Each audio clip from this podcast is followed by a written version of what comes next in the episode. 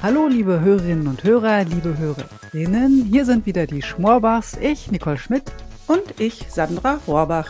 Wir sind heute wieder im Reich der Digitalpolitik unterwegs und sprechen über Fairness und Teilhabe.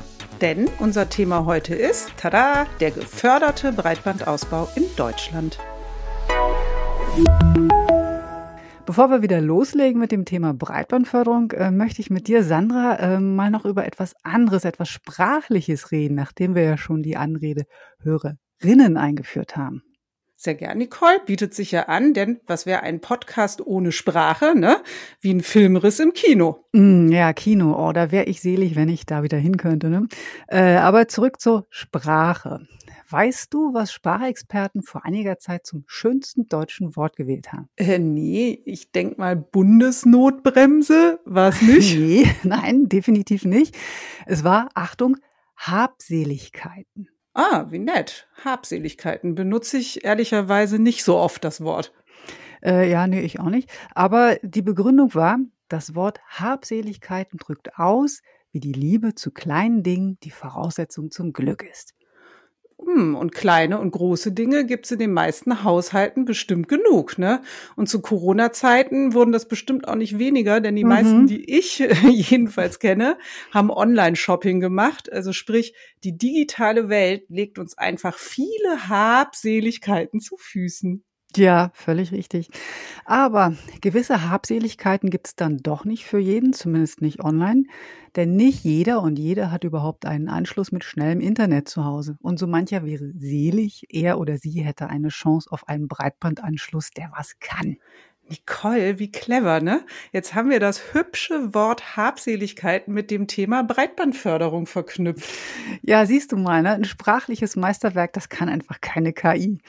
Und es passt natürlich wie die Faust aufs Auge, denn schließlich wollen wir heute über Förderprogramme sprechen, die fair sind und allen Habseligkeiten verschaffen. Ja, und zwar Habseligkeiten auch für diejenigen, bei denen ein Netzausbau aus rein betriebswirtschaftlicher Sicht für die Anbieter viel zu teuer ist. Zum Beispiel in dem kleinen Dorf mitten in einem abgelegenen Landstrich. Da wäre es schließlich nur fair, wenn dieses Dorf auch aus seinem digitalen Abseits kommt und wie jetzt staatliche Förderprogramme und die Telekom hierbei helfen können, darüber reden wir jetzt in unserem Telekom-Netz-Podcast mit Dr. Andrea Zoniden. Sie hat bei der Telekom die Hosen an für das Thema Strategie, Breitbandförderung. Hallo und willkommen, Andrea. Hallo. Ja, schön, dass du da bist. Ähm, eben ist schon das schöne Stichwort Fairness gefallen. Und klar, fair wollen alle sein. Aber was bedeutet das für dich, dieses Fairness?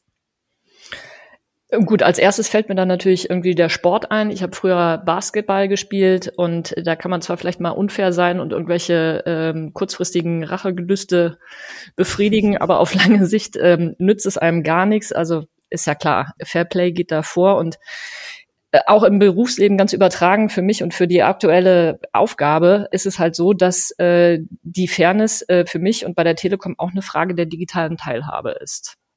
Die digitale Teilhabe gehört damit dann auch zu den Dingen, die wir gern zu unseren Habseligkeiten dazuzählen möchten. Und ähm, das ist ja auch ein Grund dafür, dass es Förderprogramme für den Breitbandausbau gibt.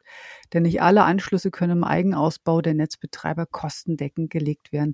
Andrea, erklär uns doch noch mal etwas tiefer, was es mit der Breitbandförderung genau auf sich hat. Klar, gerne die Notwendigkeit von leistungsfähigen Netzen als Grundlage für vieles, für Wirtschaft, für private Anwendungen und so weiter, das steht außer Frage. Ich glaube, das hat Corona mehr als eindrücklich ähm, gezeigt und das ist ja inzwischen echt ein Allgemeinplatz. Und der Ausbau des Breitbandnetzes durch die Unternehmen steht dabei natürlich im Vordergrund. Das ist die erste Wahl, dass die Unternehmen möglichst viel investieren, um einfach ihr Geschäft zu machen. Das ist unser, unser Business. Ähm, Förderung soll in solchen Gebieten äh, greifen und unter die Arme greifen, in denen sich der Ausbau nicht rentiert. Du hast es eben schon angesprochen. Das heißt, wenn die erwarteten Erlöse eines Anschlusses die Kosten des Ausbaus schlicht nicht einspielen. Da springt der Staat dann ein und übernimmt genau das Delta. Genau das Geld äh, wird dann zugeschossen, was die erhöhten Ausbaukosten dann ähm, auf die Erlöse nicht mehr einspielen würden. Und die äh, Bundesregierung fördert den Breitbandausbau äh, sowohl für Haushalte, also für den Privathaushalt, ähm, als auch für Unternehmensstandorte oder Schulen oder auch die öffentliche Hand zum Teil, also Rathäuser beispielsweise, seit äh, schon längerer Zeit, seit 2013. Das fing so an und sehr konzentriert seit 2015. Seither wurden da auch schon erhebliche Geldmittel bereitgestellt in der Größenordnung von etwa sieben bis acht Milliarden Euro. Also es ist echt ordentliche Investitionen, ähm, die da äh, bereitgestellt werden. Das ist natürlich schon lang jetzt, ne, so 2015, 2013. Aber das Ziel ist halt immer noch nicht erreicht. Das Ziel der Bundesregierung, es ist ein politisches Ziel, auch abgeleitet aus den europäischen äh, Zielen, die man sich gemeinsam gesetzt hatte, war ein flächendeckendes Gigabit-Netz bis 2025 hinzustellen. Da sind wir noch nicht ganz, ist auch noch ein bisschen hin, ja. Dementsprechend ist Förderung auch in der Zukunft noch wichtig. Ähm, und gerade gab es nochmal eine Neufassung der sogenannten Förderrichtlinie. Förderrichtlinie, das du meinst dieses graue Flecken Förderprogramm ne, genau. für den Festnetzausbau. Ähm, vielleicht sagst du da direkt mal was dazu. Äh, was beinhaltet das und ändert sich jetzt irgendwas? Ähm, seit 2015, also seit der geübten Praxis, die es schon gibt? Ähm, ja, es äh, ändert sich schon was. Eine, also es ändern sich immer viele Dinge, ähm, aber die allerwichtigste Neuerung ist eigentlich, dass wir eine höhere Aufgreifschwelle nun für Förderprogramme haben. Was das heißt, ähm, vielleicht noch mal einen Schritt zurück. Da, wo der, wo bereits eine gute Bandbreite vorhanden ist, will der Staat nicht eingreifen. Das heißt, da wo eigentlich schon eine gute Versorgung ist, ist es natürlich nicht nötig, dass wir äh, öffentliche Gelder, also im Grunde ja unser aller Geld investieren. Und bislang war es so, dass Haushalte, die bereits über 30 Megabit an Geschwindigkeit hatten, als ausreichend versorgt galten. Also das war die Aufgreifschwelle früher, 30 Megabit. Aber die Definition und die Anforderung, was eine gute Bandbreite ist und was man so braucht, um im Zeitalter der Digitalisierung über die Runden zu kommen, ändert sich natürlich über die Zeit. Und dementsprechend sind jetzt in diesem neuen Bundesförderprogramm, du sagtest schon graue Flecken, wir sprachen vorher bei den 30 Megabit von weißen Flecken, wo also noch gar keine Versorgung war. 100 Megabit sind grau. Das sind jetzt äh, die neue Aufgabeschwelle. Das heißt, grundsätzlich kann der Staat den Unternehmen, also den TKUs, uns als äh, Telekom beispielsweise dort unter die Arme greifen wo noch keine 100 Megabit verfügbar sind. Damit hört es noch nicht auf. Es gibt dann noch eine zweite Stufe in dem neuen Bundesförderprogramm. Und zwar ab voraussichtlich 2023 wird diese Schwelle nochmal höher liegen. Also von den 100 Megabit geht es nochmal nach oben. Und zwar werden dann alle Gebiete förderfähig, die noch keine Gigabit-Versorgung haben. Also wo noch Glasfaser noch nicht bis ins Gebäude ist oder noch kein Kabel vorliegt. Das ist schon, das wird schon viel werden dann. Und äh, wie findest du das jetzt äh, oder wie schätzen wir das als Telekom ein? Hilft es denn äh, dann den Internetnutzerinnen und Nutzern schneller, schnelle Netze zu bekommen? Gibt das jetzt eben mehr Rückenwind für faire digitale Teilhabe? Grundsätzlich natürlich schon. Also wir finden das gut als Telekom. Das ist unser Business. Wir würden gerne möglichst äh, mehr und überall Breitband und Glasfaser ausbauen, aber manchmal ist es halt nicht wirtschaftlich, wie wir ja schon eingangs festgestellt hatten. Und dennoch äh, würden wir diese Kunden natürlich gerne erreichen, so dass das grundsätzlich eine super Sache ist. Ähm, und auch das neue Bundesförderprogramm und die erhöhte Aufgabeschwelle finden wir gut. Denn jetzt mit dem Schwenk im Grunde auf äh, Glasfaser muss man sich ja auch klar machen, das ist schon auch deutlich teurer als der Ausbau in FTTC. Die Wirtschaftlichkeit fällt da an vielen Stellen noch mal ein bisschen schwächer aus, so dass wir da das äh, fortgesetzte Engagement des Staates in der Förderung grundsätzlich äh, super richtig finden. Alles prima, könnte man fragen. Na, nicht ganz. Auch eine gute Sache kann man übertreiben. Die Branche, also da stehen wir auch nicht alleine als Telekom, würde sich wünschen, dass der Staat auch nicht übertreibt. Und damit meinen wir nämlich genau die zweite Stufe, die ich gerade schon sagte, ab 23 mit der Gigabit-Aufgreifschwelle und sich dann doch konzentriert auf die Gebiete, wo es wirklich noch nicht gut versorgt ist. Wir befürchten nämlich, dass wenn man diese zweite Schwelle einfach so stehen lässt, auf einen Schlag würden dann nach unseren Berechnungen und heutiger Sicht circa 14 Millionen Haushalte förderfähig. Zur Einordnung, das wäre so ein Viertel der Bundesrepublik etwa. Und dann befürchten wir, wäre halt eine ganz hohe Nachfrage nach Förderprojekten durch die Kommunen, weil eine Kommune kann es sich ja auch nicht gut leisten, sowas dann nicht in die Anwendung zu bringen. Die kriegen ja auch Druck von ihren Bürgern, die gute Versorgung haben möchten. Und dann würden alle äh, wieder auf die gleiche enge Ressource, nämlich der Eigenausbau und der geförderte Ausbau in besonders großem Maße dann nämlich auf den Tiefbau stürzen. Und dann erwarten wir steigende Preise, dann hätte, würde man mit dem staatlichen Geld würden wir vermuten, dass sich dann der geförderte Ausbau da so ein bisschen vordrängelt und letzten Endes das Ziel, möglichst unterversorgte Gebiete schnell zu versorgen, doch wieder nicht erreicht würde. Das heißt, wir plädieren da schon für eine, für eine gewisse Priorisierung in den Gebieten und auch vielleicht für eine Abstufung oder auch eine Deckelung so ein bisschen, dass nicht immer, äh, dass, dass im Jahr beispielsweise vielleicht nur zwei Milliarden pro Jahr ähm, vergeben würden. Mhm. Damit also äh, der Fairness-Gedanke weiterhin da noch ähm, zum Tragen kommt in dem Programm. Verstehe. Ähm, Andrea, wo du eben die Historie der Breitbandförderung ähm, geschildert hast, wie war denn das bisher mit dem Engagement der Telekom auf diesem Gebiet ähm, und ändert sich mit dem neuen Förderprogramm etwas an unserem Engagement? Nein, da wird sich ähm, nichts ändern, ist nicht geplant. Wir sind da äh, von Anfang an ja mit dabei gewesen bei der Förderung. Seit 2013 hatte ich ja gerade gesagt, sind wir da äh, mit dabei, das oder haben das auch immer schon als Teil unseres Ausbauprogramms oder Ausbauplans gesehen. Der geförderte Ausbau hat hier sozusagen unseren Eigenausbau immer schon auch flankiert. Wir beteiligen uns also da im Grunde schon immer bei fast allen Förderausschreibungen und haben in der Vergangenheit so circa 60 Prozent der gefördert ausgeschriebenen Haushalte auch ähm, gewinnen können. Ähm, das sind in Zahlen etwas über drei Millionen Haushalte gewesen seit, wie gesagt, Beginn dieser Förderprogramme. Und das wird sich auch nach vorne raus in etwa so halten so zumindest unsere Erwartung und unser Plan. Mhm. Drei Millionen, das oder mehr als drei Millionen sogar, finde ich eine ähm, sehr ordentliche Hausnummer. Mhm.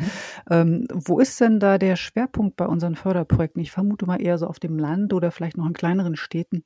Ja, das stimmt absolut. Ähm, in der Einleitung hattet ihr es auch schon erwähnt, das äh, kleine Dorf im abgelegenen Landstrich. Mhm. Das stimmt absolut. Da, da ist das ist so die, der, das, der Archetyp äh, für Förderung und man muss sich das so vorstellen, immer da, wo halt, wo es lang hin ist, also wo man viel hinbauen muss und die Zuführung lang ist, weil wir in Deutschland eigentlich nie oder nur sehr selten oberirdisch verlegen können. Das macht es ja auch so teuer. Also wo wir eigentlich dann immer buddeln müssen und das über einen, über, über weite Kilometer äh, zum Teil und wo hinten dann, wenn das Kabel endet, nur wenig äh, Teilnehmer oder wenig Verträge dranhängen. Das ist so die, die Konstellation, in der Förderung dann eigentlich eine Rolle spielt. Und das ist äh, bei einem Weiler im Alpenvorland ähm, der Fall, aber es findet man auch auf dem Kölner Stadtgebiet.